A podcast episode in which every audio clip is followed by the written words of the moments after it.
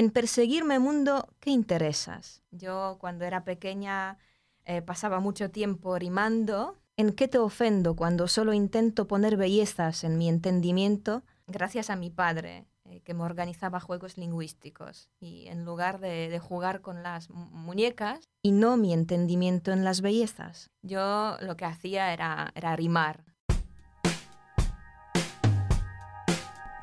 Muy buenos días, muy buenas tardes, muy buenas noches, dependiendo del lugar donde esté usted escuchando este podcast.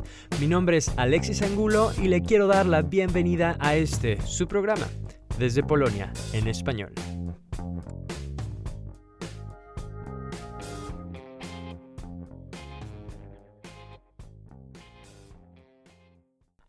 Muchas gracias por estar en una edición más de Desde Polonia en español. El día de hoy eh, nos ponemos otra vez un poco argentinos. Están con nosotros Max Bober Buenos días. y Agata Joana Kornatska. Hola a todos, buenos días. Además de que en la mesa hay un mate. Tenemos un mate, un termo, a ver, así escuchan. Igual van a escuchar. tenemos un termo, tenemos muchos libros y estamos muy contentos de, de poder presentar a Gata y el trabajo que ha venido haciendo este tiempo. Sí, ¿qué- ¿qué son todos esos libros en la mesa? Pues esos libros son mis traducciones. Son poemas. Más respeto, ¿eh? Son dos partes de la epopeya nacional argentina, el Martín Fierro, La ida y la vuelta. Sí. Eh, también un poema de Rafael Obligado, el más conocido, Santos Vega. Un libro de poemas de, de una poeta contemporánea argentina, Liliana Lukin. Y también un poemario de Sor Juana Inés de la Cruz. ¿A quién tú le llamas Juana Inés a secas. Juana Inés Sí, a y- y lo hago a propósito. Ajá. ¿Y por qué? Eh, porque después de haber estudiado un poco su biografía, después de haber visto la serie que tú el otro día me recomendaste, y, y también ya te he comentado que estoy leyendo un libro súper interesante sobre su vida, creo que el elemento mundano en su biografía eh, fue mucho más fuerte que el elemento divino que tanta, que tanta gente eh, intentó imponerle. Bueno, eh, usted se irá dando cuenta quién es Agata, pero bueno, también podemos hacer nosotros una introducción. Agata es traductora, ella es traductora tanto de literatura como traductora jurada, Eso es. ¿sí? ¿Mm?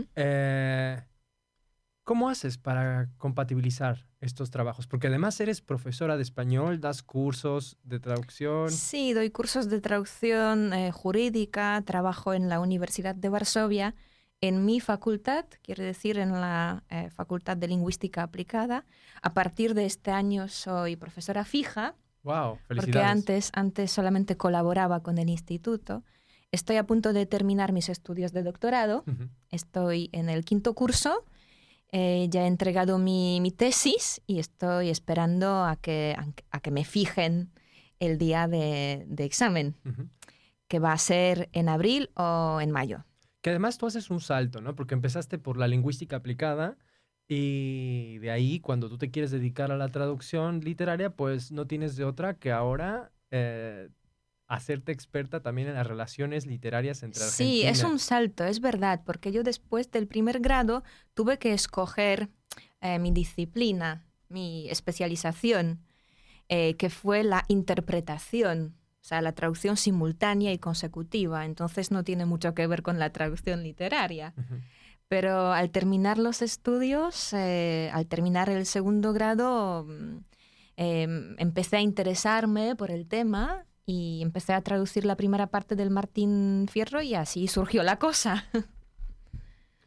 Una pregunta. eh, me interesa mucho este trabajo que has hecho sobre el Martín Fierro. Me gustaría poder leerlo en polaco, pero la primera pregunta que me viene a la cabeza es por la, por la dificultad de, de- un poema eh, que tiene un- también una- un contenido de palabras que incluso para los mismos hispanohablantes o argentinos también es difícil. Nosotros tenemos un glosario en cada Martín Fierro al final donde estamos consultando constantemente, Sí, un índice. claro, qué, qué significa cada palabra. Pero también podemos que nos digan quién, quién es, eh, qué es eso de gaucho de Martín Fierro. eh, porque es un libro muy importante, una epopeya para Argentina, ¿no? Eh, creo que no, bueno, por lo menos yo no lo conocía, eh, mi ignorancia, pero podrías también... Sí, es muy importante saber quién es el, el, personaje mencionado en el, en el título y también conocer un poquito el contexto sociocultural de aquella época. El poema se escribió la primera parte en el año 1872 y siete, más, siete años más tarde eh, apareció la segunda parte. Y leer el poema sin conocer el contexto siempre será eh, una labor incompleta. Eh, también saber algo de los gauchos, quiénes, quiénes eran, quiénes son. Y es lo que yo pretendo hacer tanto en, la, en el prefacio, en la introducción, como en mi tesis dedicada a la traducción literaria. Eh, donde explico el fenómeno del gaucho, de dónde viene la, palabra. Hay muchas hipótesis. Creo que la, más popular, la más difundida, es la que busca sus orígenes en el idioma quechua, ¿no? donde gaucho significa huérfano, persona errante, persona perdida en la vida. Em, rasgos que fácilmente podemos atribuir a los gauchos eh, argentinos. Em, en cuanto al contexto sociocultural, mm, creo que mm, hay que decir que aquellos tiempos eran muy duros para los gauchos, que de repente mm, con, la, con el desarrollo, con la industrialización, cambió su vida por completo. Eh, se introdujeron muchas iniciativas eh, de parte del gobierno para eh, infravalorar, infravalorar em, a los gauchos y bueno, para hacer uso de ellos. Se convirtieron en la carne de cañón en manos, en manos de los gobernantes. Y bueno, fue una época muy dura y, esto es lo que yo también pretendo entre comillas, vender junto, junto con la traducción para que el lector polaco tenga alguna idea al respecto. Sí, he notado que en el comienzo de tu, del primer libro del gaucho Martín Fierro, digamos de la ida, ¿no? Eh, hay una entrevista con... Sí, con, un amigo mío, Darío Gallardo, que es gaucho. Ah, mira. yo lo llamo gaucho contemporáneo porque, él em, intenta vivir según las antiguas tradiciones, cultivándolas, vive como vivían los gauchos en aquella época. Tiene una empresa que organiza cabalgatas para turistas europeos. Y hace dos años, tres años, hace tres años, fui a Argentina para participar en una de esas cabalgatas y, pude pasar eh, dos semanas con él mm. en los Andes, viviendo entre ellos, entre los gauchos. Y así creo que... Mm, conociendo el contexto, conociendo, viendo de cerca la vida, la vestimenta, las costumbres gauchescas, creo que esto me, mm, em, me, enriqueció muchísimo y, por eso me parece que la segunda parte eh, que, salió después de aquella visita em, es, mucho, es mucho mejor. Me gusta mucho más la segunda, la segunda traducción, mm. porque parece que aquí aquí se, aquí se nota, creo, que, conozco mejor el contexto, que lo siento. Mm, un poco del, contexto social y, claro, y cómo están conectadas las palabras también con el uso, ¿no? sí. Cómo, cómo, volviendo a esa pregunta que te quería hacer al comienzo, ¿cómo... La dificultad. ¿Cómo es, claro, cómo es una traducción, entendiendo que cada traducción no es perfecta y no pretende serlo, me imagino que tenés que adaptar un poema. Es la tercera. Eh, al, habla polaca. Perdona que te interrumpa, pero eh, hay, que, hay que mencionar lo que es la tercera traducción de este poema al polaco. No es la primera. Que hubo dos traducciones. Una de Henryk Mackiewicz, de la obra completa, y una de Józefa Radzimiska, pero, pero se supone que, mm, que ella solamente tradujo una parte del poema a lo mejor lo tradujo entero, pero, pero lo metió en, un cajón. ¿Se publicó nada más una parte? Sí, una parte, una parte. Entonces yo empecé a traducir el poema em, después de, haber conocido la traducción de Mackiewicz, que no me gustó, y yo la critico. ¿Por qué? ¿Por, qué? Em, por, su forma de traducir, la verdad. Él no era traductor y bueno, yo al principio lo critiqué mucho, pero luego empecé a indagar Mm. Empecé a, mm, a, bueno, orientarme más, informarme sobre el tema y gracias a la ayuda de la biblioteca de Ignacio Domeico en, en Buenos Aires, la Casa Polaca, em, pude llegar a, em, al nieto de, de Henryk Mackiewicz, Marek Mackiewicz. Nos pusimos en contacto, intercambiamos unos correos, correos electrónicos y gracias a ello conozco ahora la trayectoria de, de Henryk Mackiewicz, su biografía, y de ella se desprenden muchas cosas interesantes que eh, estoy segura que influyeron en su labor, en su traducción. Mm, su pasado, su pasado muy triste, eh, como persona internada en muchos campos de, de concentración, eh, muchas prisiones. Em, por eso lo que, lo que llama la atención, si te pones a estudiar su traducción, es ese afán por la libertad, por ser libre, mucho más fuerte que en los propios gauchos. Y lo que hace él es prácticamente en cada estrofa subrayarlo. Quiero ser libre, ¿no? Quiero, quiero luchar por mi libertad, aunque Martín Fierro no lo haga. Entonces, em, dista mucho la traducción del original, Claro. porque para Henryk Mackiewicz fue como un fundamento, una base, a partir de la cual él construyó su propio poema. Claro, hizo su propio proceso de escritura o de reelaboración del Martín Fierro a partir de sus vivencias traumáticas, digamos, en la guerra y, y luego como emigrado en la Argentina.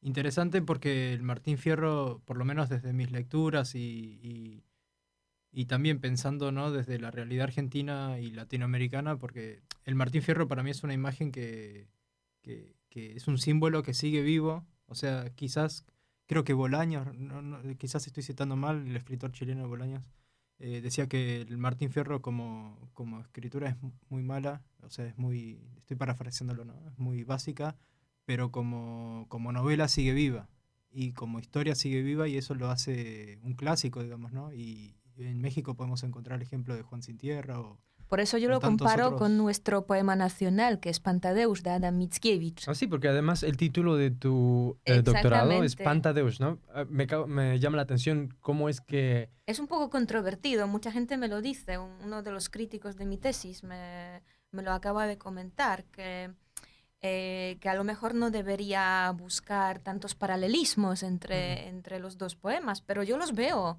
y dedico una parte de mi tesis a un estudio comparativo de, de las dos obras y la verdad es que ahí encuentro un sinfín de similitudes. ¿Cómo cuáles? ¿Podemos hablar, ahondar un poco más? Sí, quizás para el público que no conoce el Martín Fierro y no conoce el Pantadeus, eh, puedo, podemos resumir brevemente, el Martín Fierro es la historia de, de este gaucho, de esta persona que, que es enviada a la frontera por el gobierno argentino Claro, que para tiene combatir. una vida feliz al Claro. principio, ¿no? Pero Es- luego la realidad cambia. Pero es un hombre, es una persona que, que- que está entre dos mundos, entre dos culturas que, que las, las posee, porque es la cultura indígena y la cultura, digamos, del gringo, pero del gringo no como el extranjero, sino como el colonizador. Y, o sea, que no es xenofóbica en ese sentido de, de en contra del extranjero, sino en contra del colonizador. Eh, y este hombre entonces está incomprendido entre esos dos mundos. Y creo que es un poco la realidad del, del ser argentino, es, es estar en ese limbo, digamos, constante, de tratar de conciliar esas dos. Claro, y, él- Historias, y y se inscribe, eh, la historia de- de- del protagonista se inscribe eh, también en el libro de eh, Domingo Faustino Sarmiento, ¿no? Entre, sí. entre la civilización y, la, barbarie. Sí, sí. Exactamente. De hecho, hay para. Ahora vamos al Pantadeush, pero hay un, un estudio muy interesante de un antropólogo arge- argentino, Rodolfo Kusch, que tiene un artículo que se llama La negación del pensamiento popular. Y él trata de desarrollar ahí a partir de, de sus experiencias con los pueblos quechuas también y aymaras en Bolivia en Jujuy, en la parte argentina, eh, una epistemología de la barbarie, él menciona. Eh, tiene así frases muy complicadas, ¿no? Eh, pero habla del Martín Fierro como la base del pensamiento original americano, como esa cuestión entre el pensar y el pesar, ¿no? como esa relación que hay entre el pensar, porque el hombre empieza a pensar, pero desde el canto, desde, desde un lugar que no es el mero decir, y a la misma vez también es un pesar lo que está comunicando. ¿no? Entonces, ¿qué me fui un poco lejos quizás, pero estoy siempre pensando en el Pantadouche también como un, un canto. eh, y si le podemos explicar también a nuestros oyentes eh, y oyentas eh, que mm, cómo sería la conexión entre el Martín Fierro, Latinoamérica, ¿no? y, y- Y Pantadeusz. y el Pantadeusz. Bueno, pues yo en la explicación siempre parto del, mm, del argumento más, eh, más evidente, más evidente. Quiere decir que como en Polonia, creo que en cada familia, en, en la, en la estantería hay un ejemplar de Pantadeusz. Creo que lo mismo ocurre en Argentina, que Sí. todo el mundo lo conoce. Eh, hay personas que son capaces de citar pasajes, fragmentos del Martín Fierro sin saber de dónde vienen Exacto, sin saber sí. que, que viene, como por ejemplo, el diablo sabe por diablo, pero más sabe por viejo. Sí, sí, la, la venganza nunca es buena, mata el alma y envenena. Claro, y todas las, esas, sabi- Sí. esas frases de oro de, de- del viejo Vizcacha, por Sí. ejemplo, ¿no? Sí. Em, que es uno de los profe- profetas, digamos, de- del libro.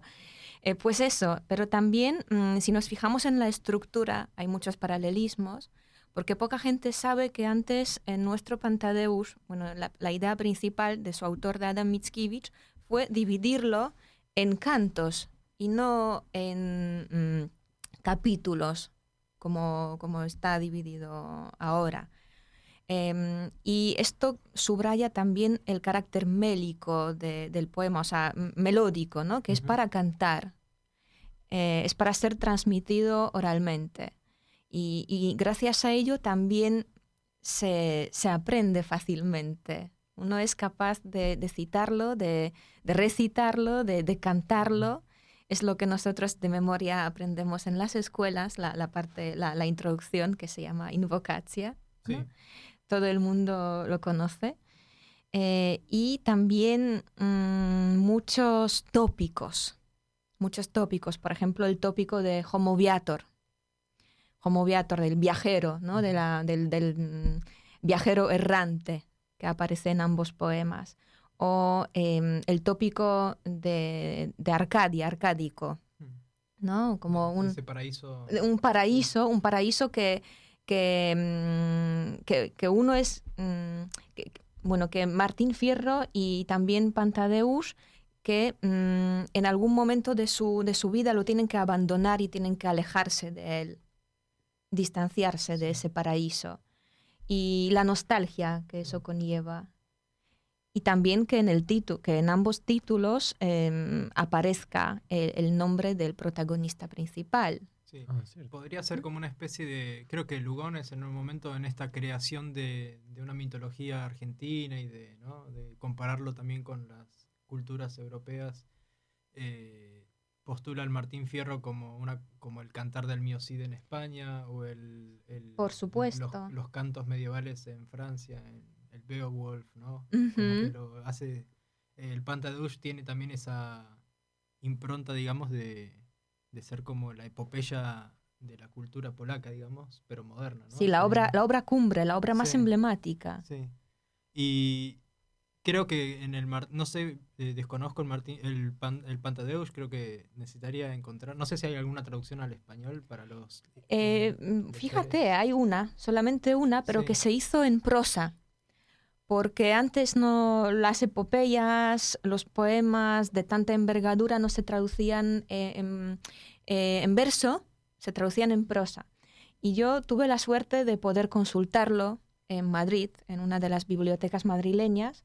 Me, lo me permitieron verlo. eh, tuve que ponerme unos guantes blancos especiales y con una pinza lo, lo pude ojear. Porque no se puede tocar para no, no destruir las hojas. Entonces, ¿de qué año será esa traducción? Eh, pues salió poco después del original, Oh, wow. en los años 30 o 40 del siglo XIX entonces, porque mm, se publicó en París eh, nuestro Pantadeusz, ¿no? Por primera vez, en el año 1834. Eh, y bueno, y poco después parece que, que salió la versión española. Eh, una cosa interesante es que es uno, otro, otro tema ¿no? que, yo, eh, que yo pretendo abordar en, en mi, en mi tesis. Son las traducciones que se han hecho a lo largo de la historia de nuestro Pantadeusz a otros idiomas y del Martín Fierro. Y hago como un resumen, también presento una visión cronológica de esas traducciones. Y hay traducciones que me llaman mucho la atención y podemos hablar un poco del tema porque me parece muy, muy interesante. Una de las traducciones más atrayentes, más, atractivas, digamos, eh, de Pantadeus a otros idiomas es la que se hizo al coreano hace unos años. Eh, y eh, em, me, parece sumamente difícil porque en el idioma coreano no existen los pronombres relativos. Esto quiere decir que ellos, los traductores, porque lo hizo un grupo de traductores dirigido por Byung von Cheong, el traductor número uno ¿no? de, aquel eh, equipo de traductores, líder, pues lo que ellos tuvieron que hacer fue aplicar mmm, la técnica del salami cortar las frases originales para, para, emitir, para evitar el uso de, pronombres relativos. ¿Qué? ¿Quién? ¿Cuál? O sea, eso no se, no, no, no, no se puede hacer en, en, coreano. Wow, fascinante, fascinante llegar tan lejos en el, desarrollo de un, de un, texto, ¿no? Porque cómo, cómo será también la lectura que, que, realizan allá en Corea o el coreano hablante, digamos, o el coreano lector de un texto tan lejano también. Eh, eh, por eso, mm, ¿cómo, ¿cómo, fue tu proceso también? Si, si, bien mencionaste que trabajaste con otras traducciones, hay toda un, una historia previa, ¿cómo, cómo fue el proceso de, de pasar de, de, la palabra vihuela a, a guitarra? A, bueno, esto, esto es bastante fácil, pero sí. hay, hay, otras que me causaron más, más sí. problemas. Yo estoy en contacto eh, constante con mi amigo Darío. Uh -huh hablamos todos los días prácticamente por Skype. O sea, que es mi, eh, mi fuente de inspiración y, y mi fuente de, de, de, conocimiento también. Saludos a Darío. Sí. Muchísimas sí. gracias. Seguro nos está le, voy a, le voy a pasar el, el, link, el enlace. Sí, por favor. Nos va, nos va a escuchar, seguro. Eh, pues él me, me, ayuda mucho con mis traducciones, mm, aunque no se trate de, del Martín Fierro, también mm, con los demás libros ¿no? que ahora tengo eh, en la mesa, en mi taller. Eh, pues hablamos mucho y él me explica algunos fenómenos que para mí son, son nuevos, son difíciles, pero ahora recuerdo que eh, de, las, de las cosas, de, de las palabras que más, em, más problemas me causaron, por ejemplo, todo ese vocabulario relacionado con el arnés de caballo, uh -huh. sí. rebenques, espuelas, lazos, cómo llamarlo en polaco. Exacto, sí, todo un vocabulario técnico muy sí, preciso. ¿no? Sí, eh, luego también eh, palabras tipo prenda, que sí. para mí antes significaba solamente vestimenta, pero la, la prenda del gaucho es la, la, mujer del gaucho, es la querida sí. del gaucho. ¿no? Sí, y, palabras que por ahí uno las asocia a, también a, a, vocablos antiguos del español. También, claro, ¿no? entonces sí. yo, eh, yo estaba a punto de traducirlo mal, porque no tampoco me, me alejaba mucho de, de, de, del original, diciendo que se trataba de la vestimenta del gaucho, ¿no? porque podía, podía significar las dos cosas. Pero luego eh, al adentrarme en el, en el original me di cuenta de que, bueno, algo no cuadra, no cuadra, aquí algo no cuadra, que el tema principal no es la vestimenta, es la chica, es la mujer. Exacto. Y, y, bueno, o el, o el, pastel, por ejemplo, ¿no? Que la palabra pastel como, como trama, como, como intriga. Sí. O los malones, sí. los malones eh, de, los, de los indios, sí. ¿no? Eh, o, o, los payadores, las payadas que se organizaban. Eh, y muchísimas metáforas, me imagino. Muchísimas que... metáforas, exactamente. Sí. Y los juegos de palabras. Sí. Creo que um, José Hernández es, es, un maestro en cuanto a los juegos de palabras. Hay muchísimos. Pero eso es lo, lo que me encanta. Lo que más eh, trabajo me cuesta, lo que más tiempo ocupa, pero es fascinante. Pero además de tú dedicarte a esto, tú también has traducido eh, otras cosas, ¿no? Como Sor Juan Inés de la Cruz, que es algo que estás trabajando. No, estoy trabajando, bueno, todavía estoy en ello, no, no, no lo he publicado todavía. Uh -huh. Y además estás, eh, bueno, eres parte de las traducciones, eh, bueno, de las relaciones actuales entre Argentina y, y Polonia. ¿Ah, sí? ¿Así lo ves? Bueno, yo lo veo, ¿no? E-, eres, eres traductora eh, fuiste traductora de Ana Vashchuk, ¿no? Por ejemplo, cuando vino para acá. Sí, sí, su entrevista en, en el Museo del Levantamiento de, de, Varsovia, sí. Eh, que además va a volver, ¿no? Vuelve a finales de, de abril, Para porque acaban premio. de concederle un premio que todavía, bueno, está por, eh, por proclamar oficialmente, pero, pero sí, yo ya me ha, me ha adelantado. Tenemos la primicia acá, último momento. Sí, Bueno, será el sí, segundo sí, premio sí. que se le dan por ese libro, ¿no? En Polonia. Eso es. Me voy a encontrar con, con Ana eh, este mes. Nos vamos a encontrar en Buenos Aires y luego ella resulta que, que viene a Polonia otra vez. Sí, pues bueno, em, es lo que me refiero, ¿no? Que tú también estás allá eh, y ella está acá y con frecuencia eres... Sí, porque cuando quedamos ella todavía no, no sabía que, eh, que le iban a dar el premio y ahora no queremos can- cancelar la cita, nos vamos a ver igual. A- aparte, eh, tengo entendido que vas al Congreso de la Lengua ahora. en- Sí, eso es, sí. En, en Córdoba se celebra. Es el, el evento más importante eh, dedicado a la lengua española y pienso aprovecharlo. Quiero aprovecharlo muy bien. Me he inscrito en varias sesiones En Córdoba, perdón, en Córdoba, Argentina. en Córdoba, Argentina, no en Córdoba, España, no. no, por las dudas para nuestros... Bueno, también hay Córdoba en México. También hay Córdoba en México. en que debe haber más, más países. Perdón. Perdón. No, no, no pasa nada. Eh, pues ahí voy a pasar como tres días en Buenos Aires, eh, donde, donde me esperan unos encuentros literarios también. Entre otras personas me voy a encontrar con Gabriel Conti, que es un coleccionista de traducciones del Martín Fierro, parece ser. Y, y también vamos a charlar un, un rato luego con Ana Weistruk. Eh, quiero ir a Uruguay. Eh, bueno, para descansar un rato, ¿no? Porque- Para que no, no todo sea profesional. Sí. Eh, y luego tres días en, en Córdoba y bueno, así. Solamente una semana. Será un viaje eh, cansado, pero creo que merece la pena por el contenido del Congreso, por el programa que, que proponen. Bueno, ¿te parece si entonces eh, recitamos un poco eh, A ver, de ¿qué tu quieres decir? trabajo? Eh, No traje la guitarra, discúlpame. Podemos cantar, ¿no? Porque eh, hay que decirlo, el Martín Fierro es para cantar. Exacto, hay muchas grabaciones del Martín Fierro que se pueden encontrar en internet, en YouTube, en, hasta en Spotify. Cuando vayan a escuchar eh, desde Polonia en español, pueden buscar también el Martín Fierro. Y hay grabaciones con guitarra, ¿no? De cantantes, eh, sí, de Sí, hay muchas versiones, Sí. una película o dos Sí, incluso. hay películas.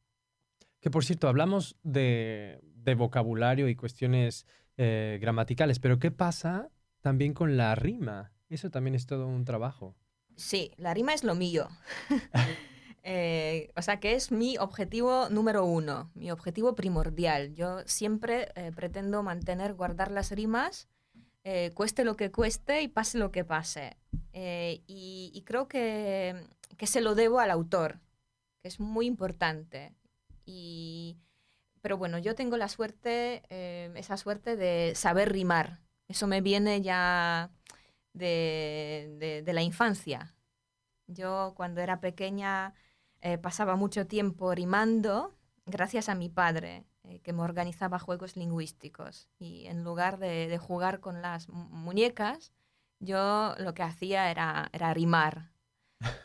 Sí. ¿Vamos a rimar, papá? Por ejemplo, ah, sí, pero por ejemplo, mi padre me... rimar me- en polaco, que es algo más difícil todavía. mi padre me daba una frase y mi tarea era eh, terminar, ¿no? Añadir una eh, que rimase con la primera y así mm, formábamos historias, ¿no? O por ejemplo, inventar una historia en la que cada palabra empezara por la misma letra.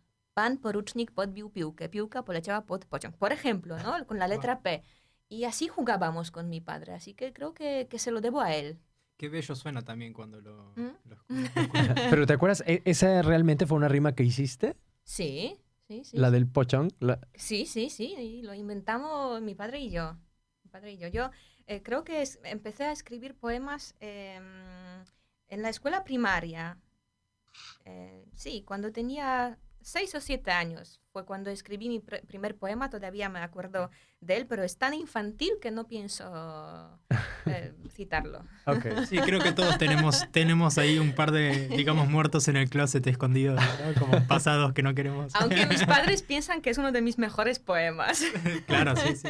Sí. Sí, en mí también he tenido esos traumas de, ¿no? de, poemas que me han grabado. Un día mi profesora me confiscó la libreta en la que escribía mi- mis poemas, ¿no? Por, por no estar atenta en clase.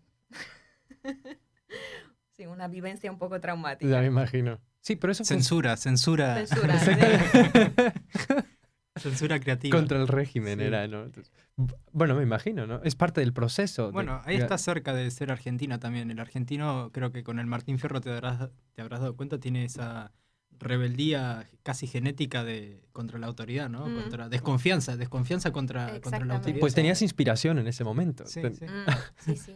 Vamos uniendo cabos. Bueno, entonces, eh, bueno, vamos a ver si sí es cierto. Eh, vamos a, a recitar eh, un soneto de Sor Juana Inés de la Cruz, Exactamente. o de Juana Inés de la Cruz, en, Mejor, mejor así. en español y en polaco. Entonces, Se supone que yo lo leo en español y tú en polaco. eh, así va a ser, ¿no? La dinámica. Será un experimento Sí. literario. Sí, es sí. una performance eh, lingüística, digamos. Sí, que además eh, tengo que decir que esta es un, una, ¿cómo se dice? La primera vez que vamos a, eh, que va a salir a la luz tu traducción, este pedazo, ¿no? Ajá, sí, porque viene de mi borrador.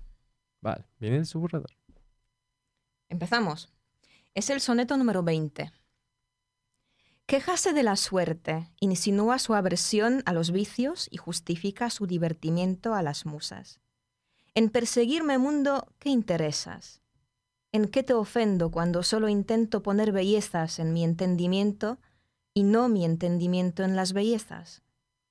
Yo no estimo tesoros ni riquezas, y así siempre me causa más contento poner riquezas en mi entendimiento que no mi entendimiento en las riquezas. Y no estimo hermosura, que vencida es despojo civil de las edades, ni riqueza me agrada fementida. Teniendo por mejor en mis verdades consumir vanidades de la vida, que consumir la vida en vanidades. Wow, en español se Te toca a ti, ahora te toca a ti. A ver, se dice sonet dwudziesty, nie? Exactamente, O tego dwudziesty. zaczynamy. No to teraz będzie po polsku, czyli nie desde Polonia en español, tylko Prepárense, estamos en un nivel avanzado de clases de, De polaco, sí. con Alexis. desde Polonia po polsku, tym razem. E, sonet dwudziesty, w którym skarży się na los, potępiając własne łomności, szuka usprawiedliwienia dla porywów twórczych. Na co liczysz, świecie, śledząc moje kroki? Czy ci uradziłam, skradłam twoje mienie? Chciałam w urok uziąć, udziać moje rozumienie, same zrozumienie wkładać twe uroki. Nie są dla mnie bogactw świetliste widoki, radość indziej chadza. O to, co znów cenię, w złoto przeżywam własne rozumienie. Złota nie rozumiem, wszak to sen głęboki. Nie urodę pragnę, która w końcu minie. Ledwie szczątkiem będzie wieku i postaci, ani bogactw łaknę, co zdradzam w godzinie. Tym, co prawdą zwie się, prawda odpłaci, jest próżności chebić. Ślepej życia winie, bo na próżno żyje, kto się w niej zatraci. Uah. Suena bien, tengo que reconocerlo, que suena bien. Bueno, es, es su propio trabajo. Tenemos un poeta aquí. ya. no, sí, suena muy bien. Suena muy bien. Eh, sí se siente más para mí en español que, que en polaco, eso es cierto. Pero sí, me gusta, me, por ejemplo, a mí me gusta, y- hice yo una traducción de la invocación también de, de este Del eh, Pantadeusz. Pantadeusz, y que también lo tuve Sí, pero ahí, por supuesto, hay muchas palabras que, que ahora no se usan, porque yo Sí. al trabajar con este tipo de textos, trabajo con el diccionario de sinónimos, Ujú. pero también con los diccionarios de polaco, pero antiguos, como el de Doroszewski, ¿no? De, de palabras para, para mm, poder usar palabras que, que Son un poco equivalentes, ¿no? antiguas, ¿no? Ujú. Que son equivalentes, pero esto no puede ser una versión moderna, porque sería una adaptación y no una traducción. Ujú. Bueno, pero además, eh, por lo menos yo, yo sentí en, en el proceso de, de traducción de la primera parte de la invocación, que me costó muchísimo trabajo hacerla, eh, donde también cuidé la rima, sentí que... eh, ¿La tienes por aquí? eh, la tengo en internet, podría, podría recitarla al final, por ejemplo. Claro. Este, Anímate. eh, no, donde de verdad costaba un poco de trabajo, este, costaba un poco de trabajo entender el poema. No es sino hasta cuando lo traduje al español, donde realmente empecé a entender y a sentirlo. Por donde, a pesar de que yo hable polaco, y bueno, obviamente que tampoco entiendo todo el vocabulario de Pantadeusz, no es sino hasta que ya entiendo todas las palabras y lo recito yo, que, que empiezo a sentirlo. Así funciona, parece que Ajá. tienes madera, ¿no? Piensa, piensa piénsatelo, piénsatelo. No, Eh, claro que sí. porque es, es como trabajo yo también. Leo una estrofa, eh, intento entrar en ella, Ajá. luego cierro el libro y ya con, con la imagen que tengo, que he sacado del original, trabajo, eh, bueno, intentando labrar algo en mi, en mi lengua, lengua materna. Y o ahí sea, sí lo sientes, ¿no? Sí, para primero sentirlo y luego ya lo dices con tus propias palabras. Sí, pero bueno, si lo recitamos, habría que recitarlo también en... En, En polaco. polaco. Por lo menos yo creo que te acuerdas de la primera parte, ¿no? Eh, pero sería, no, prefiero no hacerlo porque si resulta que, que, que me he olvidado y si lo escucha mi profesora de polaco. Exacto, la, la- la- la señora acá es una profesional, ¿no? Como nosotros que improvisamos y, y hacemos eh, live theater. Sí, live theater acá hacemos. No, eh, estaba pensando para, para quienes están estudiando polaco o quienes están pensándoselo por tercera vez, creo que no es un buen animarse un poco a traducir y creo que es un buen ejercicio, ¿no? Para Sí, es Para un tener- buen ejercicio mental sobre todo, para, ten- em, para tener la mente ocupada. ¿Cómo, Y cómo es eso de tener la mente ocupada? tener la mente ocupada, porque una traducción eh, literaria no, yo creo que no termina nunca, es un trabajo constante. Yo en mis pensamientos siempre vuelvo a las traducciones realizadas y a las que, que estoy haciendo. Es algo que en lo que te involucras mucho, te involucras, das mucho de, de ti, pero, mm, pero también creo que, que sacas mucho, mucho provecho em, porque puedes ampliar tus conocimientos, conocer más palabras en tu propio idioma. Hay palabras que, que me sorprenden mucho, que no sabía que existían en mi lengua materna.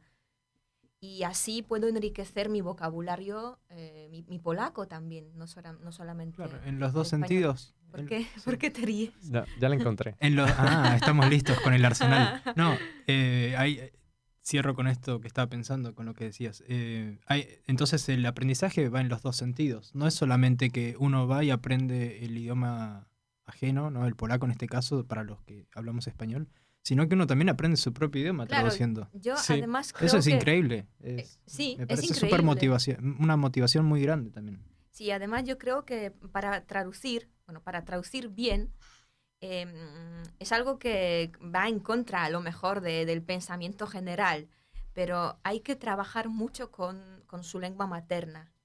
Yo, por ejemplo, leo mucho en español, claro, veo también mucho en español y, y- y hablo y lo uso a diario, pero también tengo un espacio reservado para mi lengua materna cada día para, para- porque no es algo que, que ya me, me viene dado y no tengo que hacer nada para, para mejorarlo. Es un trabajo constante, o sea que cada día aprendo nuevas palabras y esto también es muy importante y es, es muy útil a la hora de, de traducir, porque hay que tener en cuenta que, que esa facilidad no, no es gratis, la facilidad de, de Sí. expresarse, eso también se, se trabaja. Es un trabajo que tienes que hacer en tu idioma Sí, sí. natal. Sí, especialmente Tenemos que trabajar, Alexis. Bueno, es que yo lo veo. Por eso, por eso estoy también haciendo este programa en español, porque siento que si solamente hablo polaco, entonces, no sé, como que mi pensamiento Se reduce. se reduce por una parte, no solo porque estoy hablando un idioma, sino porque es un idioma extranjero y no me puedo yo expresar con soltura. Y además, no sé, como que mm, tengo muchas más posibilidades de desarrollar quizá mi pensamiento a través del desarrollo del lenguaje eh, na- nativo de- del español que con el polaco. Siento que no, no puedo hacer eso, que es necesario. Entre mejor sea en español, creo que mejor puede ser también, eh, no solo el polaco, pero otros idiomas. ¿Para qué me sirve el español si, si luego no soy capaz de expresarlo en mi, en mi lengua materna, ¿no? Porque me faltan palabras. Sí. Bueno, entonces, si me permiten, para cerrar, Ok. vamos a, eh, voy a dar a hacer este... Le, doy- le doy el permitimos. visto, sí, el visto bueno. Sí. Adelante. eh, Lituania, patria mía, tú eres como la salud. ¿Cuánto habrá que valorarte? Eso solo lo sabrá quien te haya perdido. Hoy tu belleza en todo su esplendor, veo y describo porque te echo de menos. Santa Virgen que resguardas a nuestra resplandeciente Chenstohova y brillas en nuestra brama. tú que proteges la ciudad del castillo de Novogrodek junto a su pueblo fiel, como cuando de niño me regresaste la salud milagrosamente, cuando de una madre en llanto, bajo tu cuidado ofertado, levanté el párpado fallecido, y de inmediato pude caminar a tu santo umbral, ir por la vida de vuelta a agradecer a Dios. Así nos regresarás milagrosamente al seno de la patria. Mientras tanto, lleva mi alma desterrada a esas colinas bosquecinas, a esos campos verdes extendidos a lo largo del azul Niemen, a esos campos pintados de diversos granos, dorados de trigo y plateados de centeno, donde la mostaza de ámbar, el alforfón, el alforfón como la nieve blanca, donde los tréboles irradian como el rubor de una jovencita, y todo trazado como con cinta de vigas verdes en el que se encuentran silenciosos perales. Alucinante. Sobre todo el fragmento, gdzie bursztynowy świeżo grdyka jak śnieg biała, gdzie panińskim rumieńcem dzięcieli napała. Lo más difícil para cualquier polaco.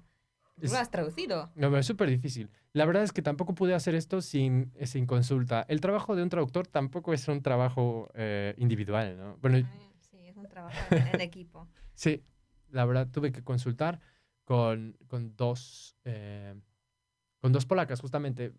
Tiene que haber como una retroalimentación. Eh, bueno. Bueno, muchísimas gracias, Agata, por tu presencia aquí en el estudio y por esta cálida conversación. A eh, vosotros y a nuestros oyentes. Sí, esperamos que podamos tener más información sobre el trabajo que vienes haciendo, que me parece muy fascinante. ¿no? Yo espero haber despertado cierto interés por la labor de, un traductor de literatura, que me parece muy interesante y, y, bueno, a ver si alguien se anima, ¿no? Después de escuchar la, grabación. Y a tener quizás, eh, no sé si tienes otros proyectos en mente, ya sabemos que estás trabajando con la tesis, pero... Tres, tres, tres. Bueno, lo de Juana Inés, eh, un libro de poemas de José Hernández eh, y también el libro del buen amor de Liliana Lukin, que se llamará Crónica dobrej miłości en polaco. Eh, ¿Podemos eh, preguntarte dónde podemos conseguir estos libros? Sí, se pueden conseguir en la biblioteca, biblioteca Ibérica, es la editorial, pero también se pueden conseguir en la, en la librería de Bolesław Prus o por internet por internet. Tenemos aquí entonces el Martín Fierro, La ida y la vuelta, ensayo sobre el poder de Liliana Lukin y Rafael Obligado Santos Vega por la editorial Biblioteca Iberística. Sí, la misma. Con unas bellas, aparte estaba hojeando y viendo ilustraciones, de mi primo, sí. Cuéntame cómo fue el, Mariusz eh, Nartovsky. Sí, sí, es un, es un primo mío. Muchas gracias, Mariusz. bueno, muchas gracias, sí. Em, creo que, mm, las ilustraciones eh, complementan la, lectura y, creo que salieron, salieron muy bien, muy, muy bonitas. Así que le, doy muchas gracias a, Marius por, por ayudarme en esos proyectos. Bien. Muchas gracias eh, por haber estado en esta edición más de Desde Polonia en Español. Gracias Gata, gracias Max. Eh, nos escuchamos en el próximo programa.